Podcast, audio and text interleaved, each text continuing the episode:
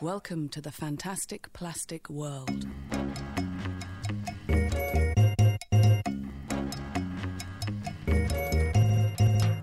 设计微颗粒和你聊聊一周设计圈。今天是设计微颗粒的第六期啊。其实我们在做设计微颗粒的时候，我们也在同时收听其他的电台。我觉得我们在做自己的节目的时候，有点像在做一天气预报一样的，很多时候都是比较一本正经的样子啊。你，就没有太多很好玩的段子，但是还是很感谢大家的收听以及在评论区给我们评论的朋友啊。然后今天我们这档节目的话，我们许久没有出现的小冷也出现了，所以呢，我们第一条新闻就会留给小冷。那我们今天三个人呢，给大家带来三个内容。然后第一个部分呢，我们会带大家一起看看谷歌、微软、苹果、亚马逊这些大厂的一些新产品，它包括一些硬件的产品和软件的产品。第二条新闻，我们会和大家一起来解读一下二零一七数字营销的十大趋势啊。其实这十大趋势也就像是一种气象预测，我们可以看到，嗯，周遭在。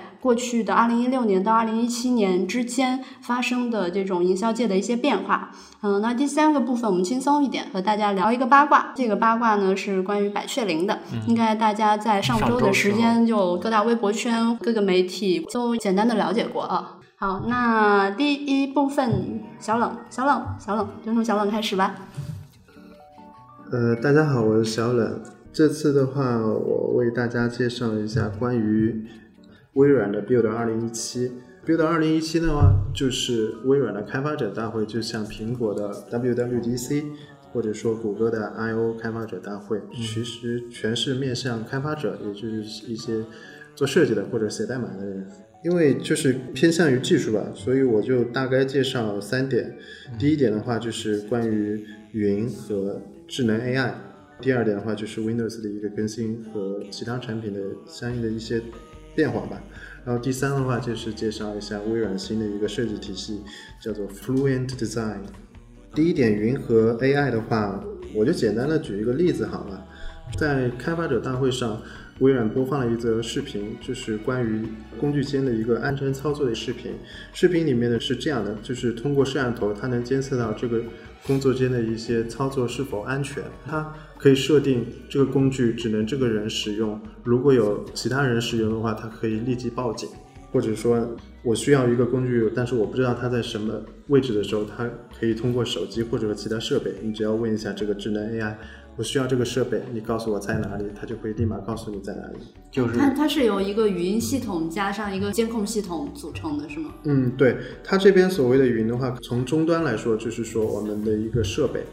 例如说摄像头、手机。麦克风这些就是云设备抓取信息，比如物品的图像、人物的图像、动作，上传到云服务器，然后再通过智能的一个 AI 去识别这个人，识别是什么人，然后识别是什么物体，这个人有什么操作权限，这个物体的危险性这些，以帮助工具间或者说工厂的一些安全操作。违规操作的话，可以立马去识别出来，然后通知对应的人。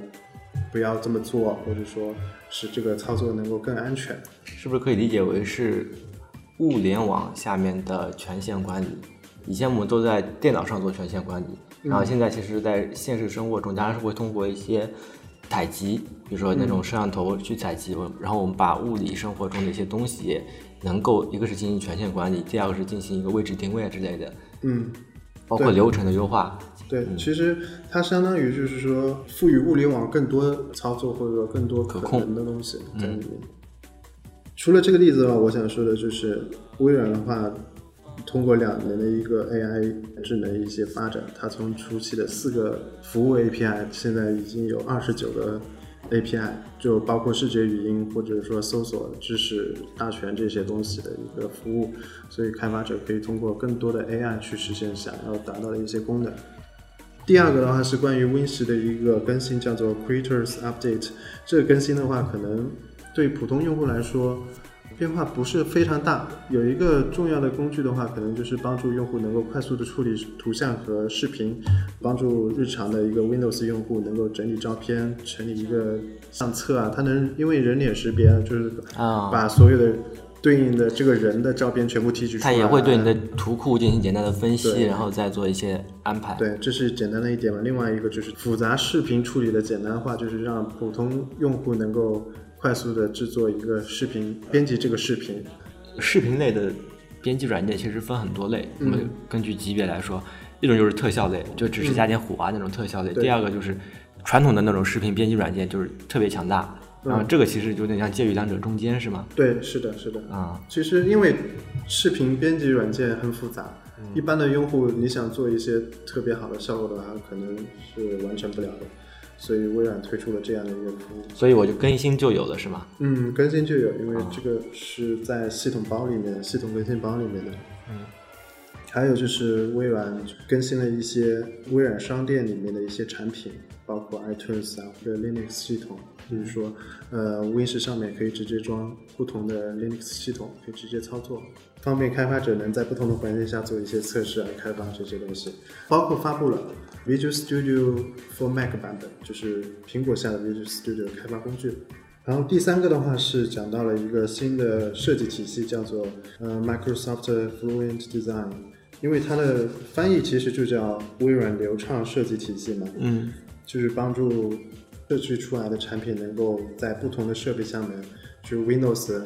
iOS、安卓设备，就是不同的设备下面能够做到一致的体验，多样化之下的一个统一的一个视觉效果吧。嗯，它这个体系其实是包含了以前它所说的 Mature UI，就是后面的 Modern UI 的嘛，对吧？这个它是属于以前的一个小的体系，这样的话，嗯它会分五个维度，是吧？嗯，它这个新的设计体系 Fluent Design 的话，不仅包括一个视觉的设计体系，另外的话是工业设计也包括在这个设计体系里面。因为它里面有一个重要的是材质啊、光线啊这些都有概括在里面。具体的话我们到时候会用一期节目再去说这个，嗯，可以是这样蛋样，白粉。可以是这样。OK，那我大概介绍到这里。包括就像刚才微软所发布那个 Fluent Design 这样子的设计理论的提出，我感觉其实有一部分是由于微软所做的呃设备会比较多，它可能会要涉及到，比如说像接下来要说到的 HoloLens 这类一类的，就是它可能不仅仅局限于平面，还有它要接触到各种 AR、MR 这种设备，所以它就需要有一个更高规格的一个设计理论去支持它。好，然后我们现在就说那个 HoloLens。HoloLens 呢是在微软五月十号的时候正式宣布，呃，进入中国市场，并且开启了一个预售。呃，这次预售的一个版本呢，包括两版，一个是商业版的，它售价是三万九千一百多，呃，还有一个就是开发者版本，两万两万三千多。现在企业用户呢和开发者就可以通过微软的官方商城和天猫商店就可以预定到那个 HoloLens。然后我们这里再延展一下，HoloLens 它其实是在二零一五年一月份的时候就已经开始公布了，然后在公布之前，它已经进行了差不多有五年的一个研发。呃，它其实和那些现在很流行那些 AR、VR 眼镜有一个很大的一个不同的就是，真正的那些 AR 或者说 VR 眼镜后面一般都会带一根很长的一个数据线，然后吊在一个头上。然后这个其实它是不需要带这些数据线的，因为它里面内置了一个英特尔的一个 CPU，其实它就是一个小型的一个电脑。微软呢，然后又对自己这个眼镜呢提了一个概念叫 MR。它把这个 MR 是有区别于 VR 和 AR 这样子两个概念。VR 呢，大家不就比较好理解嘛，虚拟现实就是完全一个假的，你把一个手机塞到一个眼镜里面，里面看的东西都是假的。AI 呢，就是增强现实嘛，像那种车载投影指示。然后 MR 呢，它把它定义成是呃 hybrid，就是混合型的一个现实。这里简单介绍一下 AR 和 MR 的一个区别吧。我们就以谷歌眼镜为例，谷歌眼镜就是 AR 增强现实嘛。你戴着一个眼镜，然后比如说你看一个天气，然后你那个天气就始终会投现在那个谷歌眼镜的那一小片的一个有机玻璃上。HoloLens 呢，我在现实中间也会戴这个眼镜，但是比如说我在桌子上面投了一个东西，我现在走动人的一个位置。你会发现，你这个东西始终是在桌子上，这个位置是不变的。呃，然后我们就可以通过这一点，就可以简单区别出 AR 和 MR 的一个区别，就是虚拟物体的一个相对位置是否会随着你的设备移动而移动。如果是，那它就是 AR 的一个设备；如果这个东西没有动，始终在那边，那就是 MR 的设备。当然，这个 MR 和 AR 的一个概念其实没有一个很明确的一个界限啊，这个只不过就是微软对 AR 概念的一个细化吧，所以大家可以这样理解。然后还有一个就是这个眼镜到底舒不舒适？呃，这个因为我们并没有去戴过，所以我们也不能说到底舒不舒适。但是有几个数据我们可以看一下。呃，Hololens 现在公布的一个数据是差不多有五百多克，五百多克对于一个眼镜来说是个什么概念？在索尼在二零一二年的时候推出了一款头戴式的一个呃眼镜嘛，就是可以看片的那个。呃，T 一简称为那时候是四百二十克，在二零一二年都已经达到了四百二十克，然后现在已经到了 T 三，T 三差不多是三百多克，所以我们这么比较起来，所以五百多克的一个重量对于我们能够接触到的这种头戴设备来说，还是稍微重了一点。当然，由于它的一些技术也会更多一点嘛，所以可以理解。但是它其实集成了一个电脑在里面，对，他们他们其实不集成电脑的，对他们多根线，当然有无线版本，可以理解，但是还是偏重。就他们所佩戴的呃一个体验环境下来说，只能算是叫可以接受，就舒适当中来说可以接受。一个好的一点就是说，你再也不用为那些呃像 Oculus 被那些数据线所绊倒，呃，这个是从使用感受上来说会大大提升你一个使用度的一个东西吧。他们举了一个例子，其实像那些 VR 眼镜来说。都是比较停留在那种概念，或者说都是停留在一些 demo 阶段。但是 Hololens 给我们的一个感受就是，呃，你可以带着它走在一个什么夕阳下面，然后然后打开一个沥青的头盔走在夕阳下面。呃，戴着这个头盔走在夕阳下面，浏打开一个浏览器，开始浏览网站，然后你这个浏览器就叠在你那个夕阳的这个画面上面。嗯，这个和那些 VR 眼镜虽然都是同样戴一个眼镜。明显的一个感官上的不同，这个是感觉哦，好像真的能够影响到我们现实生活中的一些生活体验的一些东西。这个还是感觉比那些 VR 更实在和更有意思，更容易的融入到我们生活中间的一个一个可能。嗯，然后这个就是关于第二点 Hololens 这样的一个新闻。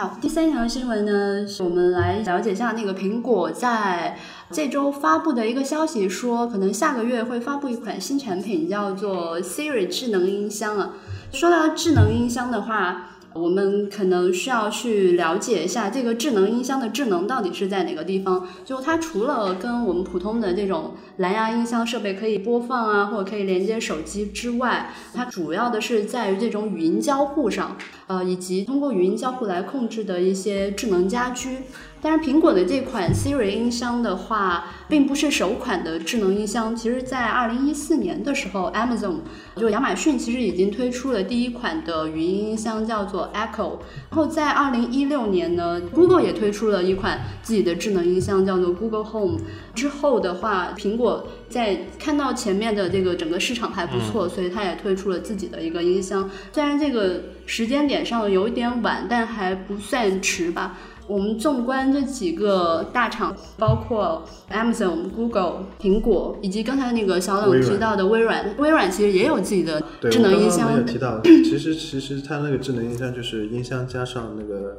Windows 里面的 Cortana 的一个智能助手。嗯，实现了一个智能音箱。对，这几个智能音箱都有自己的叫做什么语音大脑。对对对，微软的就是呃 Cortana，然后苹果的就是 Siri，Amazon 的话它就是一个叫做 Alexa 的语音大脑。苹果现在在做这个音箱的话，我觉得一方面也是希望能够拥有这样的一块市场吧，因为就除了手机之外。其实大家都在尝试各种不同的一个交互形式，就包括刚才高丽讲的 Hololens VR 设备或 AR 设备，然后语音的这个交互可能也是未来配合手机一同去取代现在的手机设备的交互形式。他们也希望未来在这个行业上也有一定的发言权吧。这个大概就是我所了解到的关于 Siri 音箱的内容。当然，现在所有的关于苹果的智能音箱的新闻啊，都是猜想，包括有没有屏幕啊什么这些，其实现在都是没有定论的啊。嗯，对，对。不过语音的话，其实会比手机的操控上有它自己的一个优势。其实，在之前的话，库克其实并不太看好这个系统，他不不觉得说在家里还需要去有一个独立的设备去操控你的代办事项啊或者什么，他觉得有 Siri 就够了。嗯，但是其实嗯中间有一个人说了一个场景，我觉得还是挺合理的。对于一个语音音箱来说，他说，比如说你要打开窗帘的话，就是如果你有一个手机总控的一个智能家居，你去摸到你的手机设备，其实这个就是一个。困难多了一步嘛？对对对对对。但是如果你这时候可以直接用你的语音去操控的话，它就相对来说更方便一点。呃，如果说以苹果现在没有这个音箱来说的话，你要必须摸到手机，然后再打开 Siri，那这其中其实就已经多了两步了。所以音箱的话，其实未来还是能够方便我们这种操作的。嗯，还有什么？主要就是懒是吧？呃，就是能不动就不动的更好选择。亚马逊还是走的比较前的，他们现在的那个 Echo 其实已经有好多个分支了。在四月底的时候，他们有出了一个 Echo Look，就是带一个摄像头的，它主要是服务于搭配穿衣的。就还有一个新闻说，下个月就是六月二十八号的时候，他们那个 Echo Show 就带屏幕的那个 Echo 的版本也会正式发售。所以他们在这块已经更新了很多代了。苹果其实才刚刚开始，不是？呃，那关于苹果 Siri 智能音箱的内容就基本上是这些。呃，大家如果有兴趣的话，可以上网去搜索一下。然后以上呢就是我们第一部分三条关于大厂们的一些硬件和软件上的更新。这个新闻呢，我想以一条很有趣的博物馆的新闻来做收尾啊。这个博物馆叫做失败博物馆。呃，什么是失败博物馆呢？就是在这个博物馆里面，它其实搜集了大概是从一九四零年到现在的七十多件的失败的产品，就涵盖了全球六十多家的知名公司，其中也包括我们刚才在上两条新闻里面提到的 Google Glass。Google Glass 呢，它也是在这个七十多件失败产品里面的一件啊。当然，他们是怎么去定义这个失败的产品，可能有它的一个理由，但是从这十年的失败的产品里面，我们可以看到我们这个时代的一些。热点，或者说这个时代科技带给我们的整个创新的一个市场是怎样的？就是我们可能非常急切的在抢占一个市场，就很多东西是样品的情况下，他们没有实际任何实用的功能，但是它已经问世了。但是这些产品的概念的抛出，可能也带来了后续整个浪潮的掀起。所以从这个角度上来讲，Google Glass 算不算是一个失败的产品呢？这个定义我们也抛给大家，有兴趣的朋友也可以一块讨论。一下，那大家也可以去搜索“失败博物馆”，有一些产品也是我们蛮熟悉的。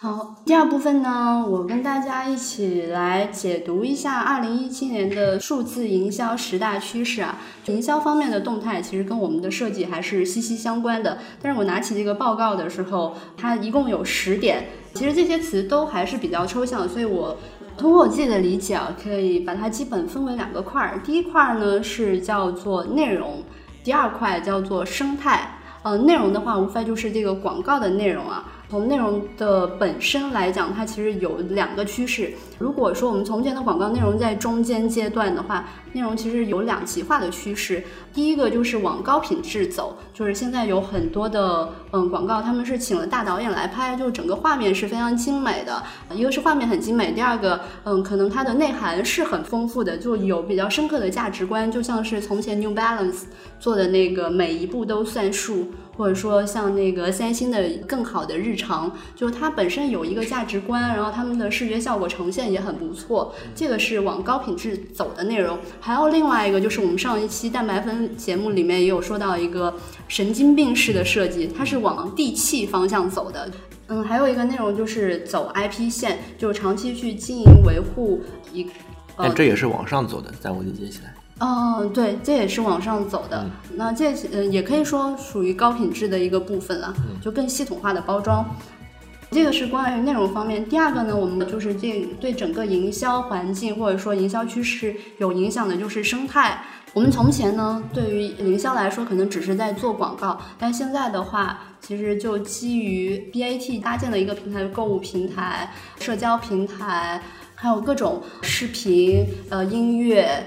还有体育这样的联动的一整个的生态，它其实是营销的新的环境。然后在这个营销里面，大家其实不只是在做广告，因为我们可以拿到更多的数据之后，这个营销的手段就变得。多样化了，所以在这个十大趋势里面，很强调的一个关键词就是生态。这个生态呢，一个是这种 BAT 带动很多国内的公司啊建立起的一个软件化的一个生态，还有另外一个就是我们在第一条新闻里面聊到的这种硬件化的一个生态的变化。从前我们可能是 PC，现在呃我们已经慢慢的已经移动化了，但是之后的话，AR、VR 眼镜。智能音箱会不会成为一个新的一个交互形式？那这个也是会影响我们未来的这种营销趋势的，所以这也是整个生态的变化。具体内容的话，大家可以去查阅二零一七年数字营销十大趋势。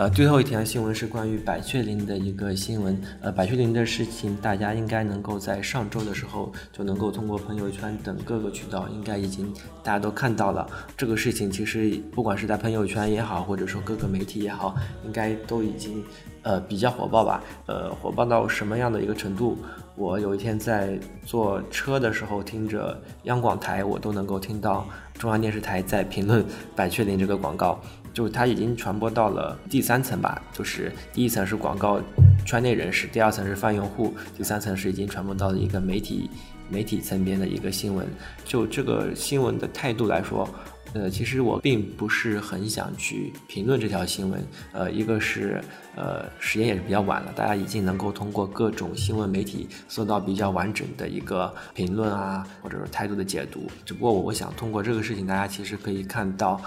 各方对于这个热点的一个态度。首先，它在刚火爆的时候，它可能只是停留在广告圈或者业内人士的一个讨论，我们可能会讨论它这个创意形式怎么样，呃，内容传播怎么样。有没有传播出品牌所要传播的内容？呃，然后第二层，当它火爆到一定程度之后，我们就能够看到，像呃社交媒体上的各种批评家，呃蹭热点的一些呃大号，就开始就这个事情在做进一步的加工。呃，这时候我们就能看到一篇比较偏激的批评类的文章吧。他说到，呃，虽然我们传播了这么多，但是它的一个呃实际的一个消化的转化率可能还不到。零点零零零零零零八这样子一篇文章来抓取一些热点，然后这个大概可以理解为是蹭热点的这一部分也开始加入进来啊，然后第三波就是重新开始比较系统的去呃理解这个整个事情的一个呃。就可以为是拨乱反正吧，呃，然后在一个系统的一个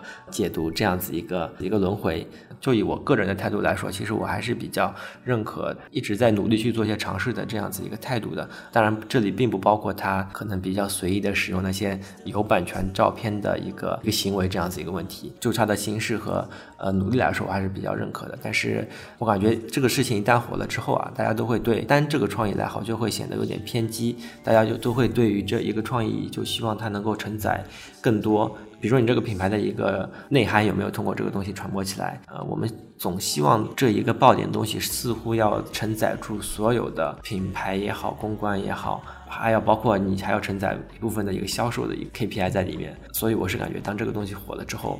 会有一点苛刻的一个态度。当然，就最后来说，我们其实鼓励他这个创意的一个态度与努力。的一个方向，但是并不是说，呃，我们所有的一个创意一定要以，呃，这样子一个爆点的形式来体现它的一个价值。所以到后期有一个比较完整的一个观点是，大概是这么说的：，就百雀羚这个广告事件来说，它的产出一定是大于它的投入的。呃，其实这个制作费其实占了一小部分，当然它的一个 KOL 的一个。成本的一个转发可能是很大的一部分，但即便如此，它所产生的这些影响力、这些阅读量，以及在各个媒体上的一个曝光，就一个它在央广新闻上的一个出现，其实它都已经远大于它的一个投入的一个成本。就这点来说，呃，即便你的品牌的一个销量并没有一个很大的增长，但是品牌所获得的曝光是远超于它的投入的。从这点来说，它是一个比较好的一个效果。但是，但是就追求。可能是单点创意的一个爆炸，可能并不是一个非常稳定的一个输出的一个途径。就比如说，嗯，这次可能它能够成功的一个引爆，但是它未必能够在这个品牌的一个下一个节点也能够成功的引爆。一个优秀的一个营销策略，应该能够保证这个品牌在几年的一个快速稳定的一个成长。其实可以应该理解为就是一个长线投资啦。我们并不能够赌在一个创意的一个短期的一个爆炸性的一个增长，可能要靠的是更多的一个呃长期的一个稳定并且可控的一个策略上去控制这个品牌的一个增长。这个就是关于百全年广告的一个新闻。好，然后我们这期的节目就是到这样。然后我们这里再总结一下，我们第一部分可能介绍的是近期几个大厂的一个新的动向，包括是软件或者说硬件层面的一些动态。然后第二部分是关于二零一七年数字营销十大趋势的一部分的一个解读。呃，第三点就是关于百雀羚这个新闻的一点一点随想吧。呃，然后我们这期节目就是这样，大家可以通过网易音乐或者荔枝 FM 搜索“设计蛋白粉”或者“设计微颗粒”订阅我们的节目。大家也可以通过 GDN 点点赞访问我们的官网收听我们的节目。好的，我们这期节目就这样。好，嗯，拜拜，拜拜。拜拜。